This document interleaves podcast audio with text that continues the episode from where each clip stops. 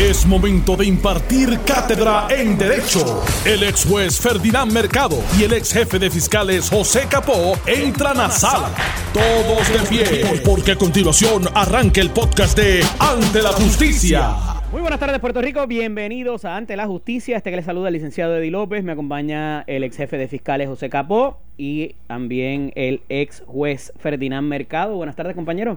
Saludos, muy buenas tardes y buen provecho a todos. Buenas tardes, Eddie, Ferdinand y a los amigos de Noti1 que nos sintonizan todos los días, de lunes a viernes, de 1 a 2 de la tarde. Me uno al, a la expresión del compañero, buen provecho a todos aquellos que acaban de finalizar de almorzar o los que están comenzando a hacerlo. Ciertamente, quería comenzar por, agradecer al compañero Jerry Rodríguez por haberme sustituido el viernes. Estaba en una gestión personal, indelegable. Así que agradecido, eh, los estuve oyendo, muy, muy interesante eh, el, el, diálogo que sostenían. Eh, quería comenzar por una nota de duelo a lo que son las familiares de quien en vida fuera el licenciado Arturo Dávila Toro, expresidente del Colegio de Abogados, ex juez también, eh, ex compañero en la legislatura. Eh, trabajó con el representante Báez en la legislatura, que allí fue que coincidimos en el cuatrienio del 2013 al 2016. Eh, un padecimiento de cáncer muy severo y, parece que pues no pudo continuar su, su, lucha contra eso, estaba en, tomando radiación y demás, así que eh, nuestro pésame para sus dos hijos y su familia. Nos unimos a ese pésame del buen amigo Arturo Dávila Toro, con quien tuvimos la oportunidad de trabajar en la judicatura eh, en primer lugar y después en la Cámara de Representantes y una persona sumamente afable, comprometida con todo lo que hacía eh, y, definitivamente una gran pérdida para Puerto Rico. Arturo era un ser eh, extraordinario y con una visión intelectual más allá de lo usual en términos eh, legales. Lamentablemente, pues en su vida tuvo percances profesionales como los podemos tener todos nosotros, pero aún así no dejó de aportar a las leyes en el país. Siempre fue la misma persona, siempre fue la misma persona. Desde las diferentes, del estrado, no importa dónde estuviese. Desde la Siempre el respeto, la admiración. Yo lo conocí en el año 86 cuando comencé en el Departamento de Justicia. Él era entonces director del famoso, la, la oficina de Ley 9, la que le daba la representación, a los empleados públicos, ¿verdad?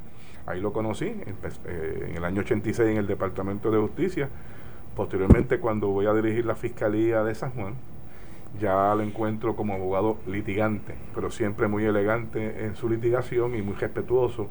Y nunca, nunca tuvimos ningún problema, en, aunque estábamos en partes adversas, él como abogado y nosotros como fiscales, pero siempre con el respeto y la admiración. Y se daba la resolución de los casos, unas veces a nuestro favor, otras veces a favor de Y formó una parte integral en el, eh, lo que discutíamos la semana pasada de la ley que fue una ley de, de Baez, del representante Baez, José Baez, eh, con relación al término de las querellas para, para presentar querellas contra los abogados. Correcto. Este, tuvo una participación. Su hermano fue subdirector o director ejecutivo del Instituto de Ciencias Forenses, es, un patólogo, el hermano de Arturo eh, su papá había sido secretario o subsecretario de salud. Secretario. Secretario de salud. Este, no sé, este, un, un, joven lleno de, de deseos de vivir, este, que todavía tenía mucho que aportar a nuestro país y lamentablemente pues no pudo vencer esta, lucha al, cáncer. Y una nota más positiva, nuestro buen amigo eh, expresidente de la Cámara, Jaime Perello, cumple 57 años hoy, así que eh, también nuestros cariños para él. Un abrazo y felicidades en el natalicio de ese distinguido ciudadano. Ciertamente, ciertamente. Mira, en el fin de semana también eh, la compañera Daisy Calcaño López se convierte en la presidenta del eh, ilustre Colegio de Abogados. hubo votaciones, hubo un tipo de de asamblea distinta y me va a disculpar eh, mi buena amiga que teníamos, estábamos tratando de conciliar algo antes de que se diera la, la asamblea en el fin de semana, pero no, no pude estar acá el viernes, así que eh, me disculpo con los compañeros que habían hecho el, el, acercamiento para, para, hacer el anuncio y no, no se pudo dar. Pero, eh, eh, ¿verdad? Entre las cosas atípicas que está pasando en la profesión legal, pues la asamblea del Colegio de Abogados con votaciones pasó este fin de semana. Es la segunda fémina, ¿verdad? Que se convierte en presidenta. Primero fue Celia Romani. Celina. Celina Romani. Ahora la compañera Daisy Calcaño López. Mira, eh, los asuntos de este día. ¿Me puedo ver equivocado? Este, es la, tercera. Es la tercera, yo no recuerdo cuál Nora Rodríguez presidió el Colegio de Abogados también. Okay, mira quién está ahí. Muchachos, mira quién está ahí. El hombre de las patillas. Saludos. Saludos al amigo Alfonso Alemán, alias el guitarreño, que está por aquí, por nuestros estudios. Mira, eh, esto del fraude al PUA se lleva hablando bastante estos últimos, estas últimas horas. ¿Viste? Este no pinta ni casa. Ese de playa. Eh, entre 15.000 empleados públicos se estima pudieran haber solicitado eh, eh, estos beneficios del Pandemic Unemployment Assistance, cientos de estudiantes menores de edad confinados, inclusive Jensen Medina Cardona se menciona en la nota. Eh, también eh, el secretario del Departamento del Trabajo, Carlos Rivera Santiago, confirma que el pasado viernes se celebró una reunión en, la que participó la, en la secretaria interina de Justicia, Inés Carrao, eh, la jefa de fiscales, Arlene Gardón, varios oficiales de la policía y fiscales de delitos económicos, entre otros. Básicamente estamos trabajando la logística de trabajo eh, de los referidos para investigar alegaciones de fraude, expresó Rivera Santiago, el funcionario que fue procurador de menores y familia, dirige el Departamento del Trabajo, indicó que se trata de muchos casos y que busca el proceso fluya tanto para la policía y el Departamento de Justicia. La noticia tuvo, ¿verdad? Ha tenido eh, varias, eh, varios otros titulares de seguimiento se estima que pudieran ser alrededor de 10.000 querellas. Pero parte de la información y que quería compartir con ustedes para, para avivar la discusión es que pudiera haber bastantes casos de esto que tienen que ver con robo de identidad. O sea, que no necesariamente es que ese empleado que estuvo en su casa cobrando, que no podía accesar a su taller de trabajo, se metió a solicitar los eh, beneficios, sino que alguien lo hizo por él y que en algún momento habría de perpetrar otro delito adicional para poder cobrar ese beneficio que se solicitó. Y eso nos deja a muchos, ¿verdad? Con el cuestionamiento de si me han robado la identidad, donde yo puedo verificar si alguien eh, solicitó eh, ese, ese beneficio a mi nombre y que a lo mejor el cheque se haya enviado o no se haya enviado o se haya cobrado. Eh, que tenemos que esperar que nos llegue una acusación formal para decir, mira, eso no fui yo, yo no tengo nada que ver con eso. Mira, son, son tantos, lo que, lo que estamos descubriendo son tantos diferentes esquemas diferente, ¿verdad? Eh, yo pienso como tú, que originalmente cuando vi la noticia esta mañana me impactó y después me pongo a, pensar, ¿verdad? Cuidadosamente, eh, si es que se le ha robado la identidad, pero eso en su día va a, salir a reducir. Lo que me llama la atención también es, yo pensaba que cuando, como parte del Departamento del Trabajo, ¿verdad? Siendo esto solamente un beneficio para personas que están desempleadas, pues yo debería pensar que los sistemas de informática del gobierno se, en alguna manera se interconectan para por lo menos hacer una digresión de si aparece como empleado público en el gobierno de Puerto Rico para buscar entre los distintos bancos de datos, ¿verdad? Que uno buscaría para descartar, ¿verdad?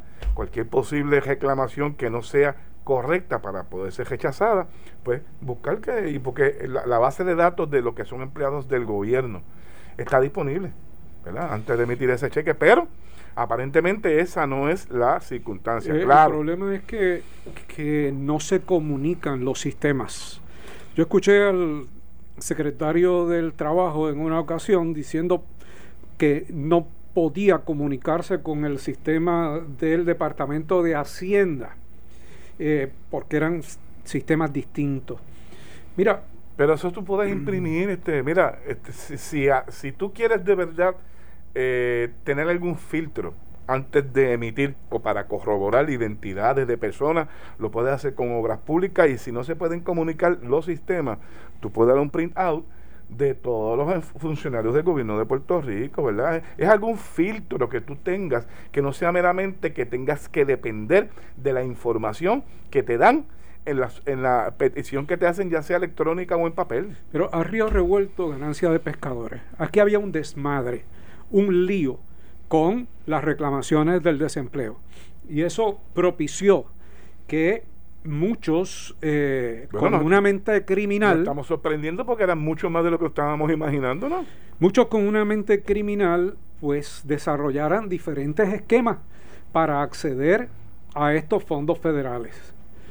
Una cosa es que tú solicites creyendo que eres merecedor de esos beneficios.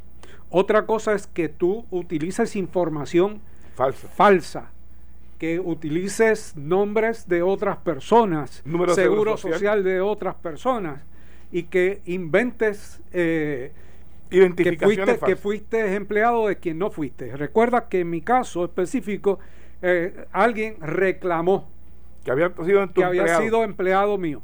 Eso obliga a que tú te comuniques con el departamento, le dejes evidencia, porque realmente el departamento no establece unas comunicaciones reales.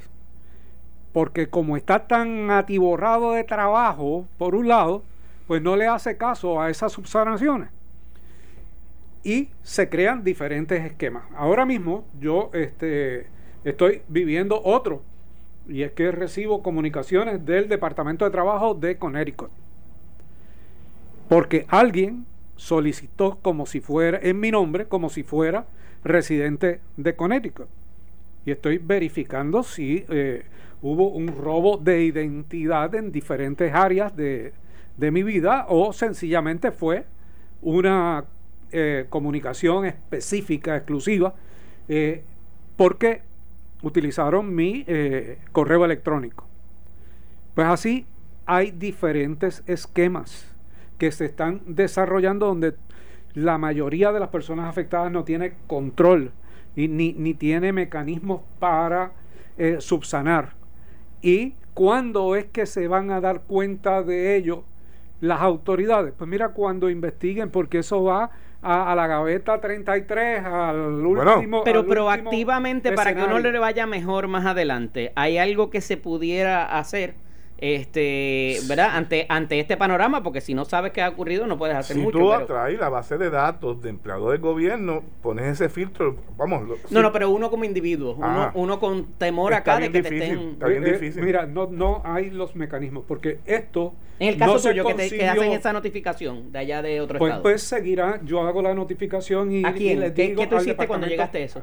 Pues me contesto la comunicación de correo electrónico, pero con la desconfianza de que esa comunicación se va a quedar perdida. ¿Por qué? Porque ya generaron un proceso y lo van a continuar. ¿Cuándo es que ellos van a subsanar? Bueno, pues cuando venga alguna investigación de los fondos, puede ser de aquí a seis meses, de aquí a un año, y entonces se traten de comunicar nuevamente.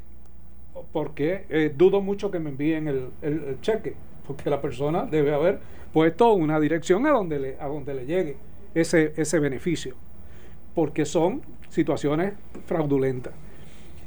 el, otro, el otro escenario es la cantidad de casos estaba hablando de 10 mil, aproximadamente 10 mil querellas. Pues duplícala. duplica la realidad. duplica la realidad. Porque eso va a seguir. Y todos los días vemos que alguien va a un banco tratando de cambiar un cheque con una identidad falsa. Pero, aparentemente e, ese tipo de esquema, el de ir a un banco, ¿verdad? Es el que eh, es el esquema del que quien introdujo información falsa. Fíjate que se va, se vale de tener también una identificación falsa para ir a presentar el cambio del dinero, del cheque en dinero, ¿verdad? Ese esquema, si ha habido, o sea, yo no sé cómo no se dan cuenta que los bancos ya tienen alguna forma están alertados con relación a este tipo de mecanismo del fraude. Cuando usted pone información falsa, recibe el dinero, lo recibió, pero cuando va a cambiarlo, está utilizando una identificación falsa para que no puedan seguirle su rastro. Y ahí ya los bancos ya parece que tienen alguna medida que han tomado junto con la policía y las autoridades que están investigando para poder identificar ese tipo de documentos que le están solicitando. En este caso son las licencias de conducir, ¿verdad? Este, con que no le pertenece. Esta mañana Alex le hizo una pregunta a Alejandro y a Carmelo bien interesante y siguieron hablando de otra cosa y no la contestaron, qué raro. Este, y era en el caso de la persona que, que se trató de pasar de listo y no ha ido al banco todavía, ¿qué debiera hacer esa persona ahora que está asustadito, que está pasando esto? ¿Qué es lo que debería hacer ese ciudadano que puso en movimiento, pero no ha cobrado el beneficio todavía, no lo ha cambiado? Está bien, se robó una persona, la personalidad de otra persona. no, no, no, no. Yo lo solicité, vamos a, ponerlo sencillito. Yo soy funcionario público, estuve en mi casa y, solicité eh, bajo información que no era la más certera y me mandaron el cheque y lo tengo y no lo, no lo he cambiado. Pues entréguelo. Entregue el cheque. ¿Cómo se entrega eso? Comunícate con el departamento y, eh, coordina. ¿Cómo se entrega? Es una pregunta que yo no tengo la contestación porque no creo que hayan orientado al país sobre cómo hacer ese tipo de cosas. ¿Qué consecuencias tiene eso? El ir a entregarlo va a tener contra la persona si debe buscar un abogado o no debe buscar un abogado para... He oído de que alguien haga un cheque a nombre del secretario de Hacienda también. Sí, pero por concepto de qué? Correcto. Pero no, de, la de, la multa de, la, mascarilla. Es que, es que, no son dineros del Departamento de Hacienda. No. Este, eh, por el otro lado, nada excluye que el Departamento de Justicia procese aunque aunque haya claro. Eh, sin cobrarlo devuelto. Es un atenuante dentro de, todo el proceso, ¿verdad? Pero eso no lo exime de la responsabilidad. Mira, tengo que ir a la pausa, pero la guagua blindada sigue sin aparecer. Tenemos que hablar de eso y de otras cositas adicionales. la comisión donde estaba. Claro. Janera había dicho que estaba en un sitio específico y que faltaba, faltaba un, pago, un pago decidanse realmente cuáles son las eh, los cambios. lo hablamos cuando regresemos. Vamos a la pausa y también hablamos de la Comisión Estatal de Elecciones que van a ser los comisionados en torno a la determinación del juez Pedro Delgado con respecto a los votantes de 60 años y el voto por correo. Regresamos en breve. Estás escuchando el podcast de Ante la Justicia de Noti1630. Me acompaña, exacto, con todo el derecho. Me acompaña el ex juez Ferdinand Mercado y el ex jefe de fiscales José Capó. Y antes de irnos a la pausa, hablábamos de dos asuntos. Vamos a tomar el de la, el de la guagua blindada primero, porque esto ha sido eje de controversia en diferentes capítulos de este cuatrenio. Eh, un poco desde que se ordenó hasta que luego hicieron los cambios en la orden luego quién había ordenado los cambios, luego en qué momento se, eh, se hizo la orden, eh, porque fue bastante cercano al paso de los fenómenos atmosféricos de Irma y María, y luego de eso, con la llegada del nuevo secretario del Departamento de Seguridad Pública, Pedro Janer, en qué había quedado ya una guagua del 2018, estando ya casi en el último trimestre de o a punto de comenzar el último trimestre del año 20 eh, y pues parecería que a pesar de haber hecho todos los pagos que se han exigido todavía el vehículo no se sabe dónde está y no ha sido entregado a la facilidad eh, no, no, ajá te equivocas. todo el mundo sabe dónde está la guagua. Ajá. Está en Texas, en la compañía y todavía allí. Está en la compañía, por lo menos tengo que partir de los datos que dio Pedro Janer. Los últimos datos que dio Pedro Janer es, mire, identificamos y sabemos dónde está la guagua. Está en el lugar donde la blindaron. Se, la blindaron y están esperando que indiquemos cuáles son los cambios para que eh, sea un vehículo de la policía y no la guagua blindada del gobernador. Y falta un pago para proceder con esos cambios. Eso fue lo, último. que yo escuché que dijo. Ahora parece que no, que no saben dónde está la guagua. No, es que se está acercando, eh, Ferdinand. Yo creo que es que se está acercando el fin del cuatrenio. Y como escuché que ya están trabajando con los informes de transición, deben estar procurando que se acabe el cuatreno y qué vamos a hacer. Vamos a hacer una reclamación legal. Eso es lo que dice que están pensando. Y para mí sería interesante, fíjate, que realmente hagan una reclamación legal, porque yo creo que es de la única forma que nos vamos a enterar realmente de las alegaciones de cada uno, o por lo menos lo, que nos estuvieron señalando, para ver cómo un tribunal lo adjudica a base de esas alegaciones. Pero por fin podemos tener las alegaciones de ambas partes. Yo creo que aquí no han hablado claro. Eh, yo no vislumbro realmente pleitos legales que el Estado pueda ganar sobre la guagua. Pero entonces no me meto a decir que estoy estudiando si voy ilegalmente a no, pero, hacer alguna reclamación. Pero como aquí estudian cualquier cosa. ¿Entiendes? Eh, pero, pero en términos reales, si tú hiciste una, eh, un acuerdo y el que está incumpliendo eres tú porque no has viabilizado el pago para proceder, ¿qué tú vas a reclamar? Actos propios. O sea, claro, ¿qué, vas a reclamar? No, no puedes reclamar nada. Eh, y, y, ya pagaste una cantidad exorbitante de dinero. Mira, concluye con el asunto, porque lo próximo es una acción de cobro de allá para acá. Y de incumplimiento de allá para acá. Y cuando hay incumplimiento, ¿qué va a pasar? Que tú vas a tener que pagar por ese incumplimiento sin tener probablemente el beneficio de recibir la guagua en algún momento. Pero, pues, esperemos, como tú dices, este, por buena fe, que digan la verdad. Pero, ¿qué debe pasar más allá de tener la guagua o no en términos de responsabilidad a esta etapa?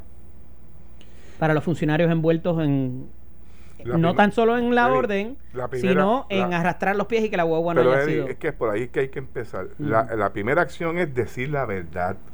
Porque ¿de qué vale? Por eso es que yo decía. Pero decirle la verdad a quién? Al pueblo de Puerto Rico. ¿Quién le va a solicitar a los funcionarios que haga qué? O sea, ¿quién, ¿qué aparato, de qué autoridad, qué, qué, pues departamentalidad debe moverse a, aquí, esto, a solicitar responsabilidad? Óyete esto, ya. ¿Tú te, acuerdas Contralor, justicia, ¿quién? Vamos con calma cuando, Janer, cuando Janer advirtió en mayo de esta situación que se había encontrado alegadamente, refirió inmediatamente a la Contralora. ¿Y qué dijo la Contralora? Mire, yo no sé nada de, dónde está la guagua. De hecho, hace como dos semanas la llevaron a pelotadora y le hicieron la misma pregunta. Y, ¿y qué dijo? Todavía yo no sé dónde está sea, realmente. Y se le pasó al Departamento de Justicia. Sí, porque realmente a la Contralora no le corresponde. Ella hizo esos señalamientos que, puede hacer. De la intervención. No puede ir a buscar la, guagua ni, ni, ni, Pero decirle al ahora mismo el departamento... Eso, que la actuación del Contralor es ex facto, es after the fact, ¿verdad? Es después de que ocurren, analizando ya todo la lo transacción. que ya transacción ya finalizada. Hasta que no finalice, no. pueden no puede entrar, ¿verdad? Y obviamente hice la pregunta con toda la Sí, yo sé, pero entonces el gesto que nos queda es que nos digan la verdad porque mira, estamos próximos 90, qué sé yo, 60, 70 días o 90 máximo de, una, de un proceso de transición y en ese proceso de transición va a salir el estatus, lo van a tener el gobierno entrante, sea que el, que sea entrante, cuál es el estatus de esa investigación, ya sea en justicia o a nivel administrativo, con relación a ese vehículo y el desembolso. Por eso es que yo le decía al principio que yo no sé si este, el gobierno de Puerto Rico está en posición de hacer reclamación eh, judicial, pero me gustaría que ocurriese porque aquí por primera vez vamos a ver las alegaciones de ambas partes, de verdad, y tal vez podemos escudriñar y saber más o menos si es correcto lo que nos estuvieron diciendo por espacio de dos años y medio o no es correcto. Yo entiendo que quizás si se si viniera una acción de cobro, también se va a exponer quiénes fueron los originales, quiénes fueron los que se continuaron y finalmente quién tiene la responsabilidad de hacer qué también. Eso ahí va a permear, ¿verdad? Y va a ser inclusive...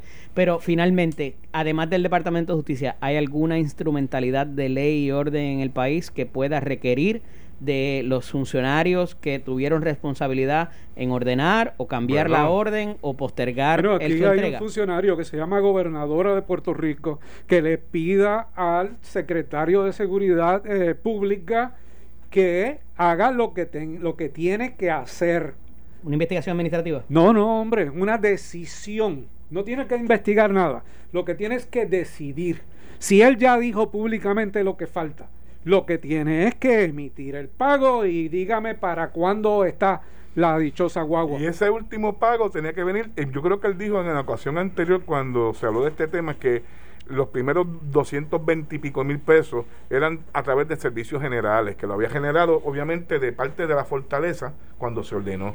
Pero este los cambios los iba a pagar la policía de Puerto Rico. Ese es mi recuerdo cuando se habló de este tema eh, por parte del señor Hanel. Mira, Comisionados no descartan apelar decisión federal sobre voto adelantado. Hay preocupación sobre el impacto en el calendario electoral de proveer 10 días más a personas mayores de 60 años para solicitar el voto adelantado. Los comisionados electorales de los partidos políticos se reunirán hoy para discutir la posibilidad de apelar una determinación federal que el viernes pasado los obliga a extender 10 días adicionales el registro del voto adelantado para las personas mayores de 60 años el pasado viernes, el juez Pedro Delgado decidió extender el término para que personas de 60 años o más puedan solicitar el voto adelantado hasta el 24 de septiembre. Originalmente estas personas tenían hasta hoy 14 de septiembre. El juez determinó que la medida busca proteger a este sector de la ciudadanía de contraer el COVID-19 al evitar que acudan a los centros de votación el 3 de noviembre. Sin embargo, la determinación del juez levantó preocupación entre los comisionados sobre el apretado calendario electoral de cara al evento del 3 de noviembre. La preocupación surge porque los comisionados tendrían hasta el 26 para entregar el registro de voto adelantado, lo que les deja solo dos días para enviar esos restantes de 60 años o más. En la reunión de hoy se discutiría la posibilidad de apelar la decisión del juez Delgado, aunque el proceso de apelación podría resultar también complicado. Y un poco, ¿verdad? Para dar un poquito de, de trasfondo, esto surge a través de una reclamación de la ACLU eh, para proceso, para propósito de eh, que los mayores de 60 años pudieran solicitar el, voto. ¿Qué es el ACLU? Bueno, hemos hablado aquí 20, veces, pero que no son abogados. ya mismo ya mismo nos lo dice. a esos efectos eh, era la solicitud de que se incluyera a las personas de 60 años para que pudieran votar a través del correo y utilizar el correo como, eh, bueno, también el día adelantado, pero lo que particularmente el recurso de la ECLU iba hacia la, hacia la función del correo. Pero mira, esto ya eh, se resolvió. Los comisionados se reunieron eh, durante la mañana de hoy y la Comisión Estatal de Elecciones, por consenso de esos comisionados y en pleno, determinaron lo que tenían que determinar, que no van a hacer ninguna apelación, que van a acatar la determinación eh, del juez que esos 10 días los tendrán todos aquellos mayores de 60 años para solicitar su voto adelantado, ya sea presencial o por correo. Porque, mira, apelar esa decisión ahora es llevar la elección más allá del 3 de noviembre, realmente, porque hay un derecho afectado en el proceso y no se va a resolver con la celeridad que se tiene que resolver. Así que la comisión ya eh, resolvió y lo hizo por consenso pensando que esto le crea menos problemas que los problemas que crearía eh, llevar la apelación. Correcto, exacto. Yo creo que. Se acabó la Unión Americana de Libertades Civiles. Esa misma, para que la gente entienda, ¿verdad? Que esta, existen y llevaron este pleito eh, se hizo mención en su radicación, pero como que había pasado por debajo de radar de los, de, los medios noticiosos con relación al seguimiento, ¿verdad?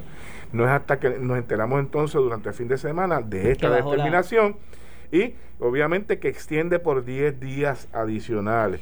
A mí me parece que, ¿verdad? Si, si realmente había ese tipo de derecho afectado, de donde debió originarse la reclamación sería de, los, de la misma comisión diciéndole a, sus comisionados del presidente, mire, es una cantidad de personas que nos están solicitando esto y probablemente en el tiempo que, que, establecimos eh, en el reglamento no nos permite poder cubrirlos a todos.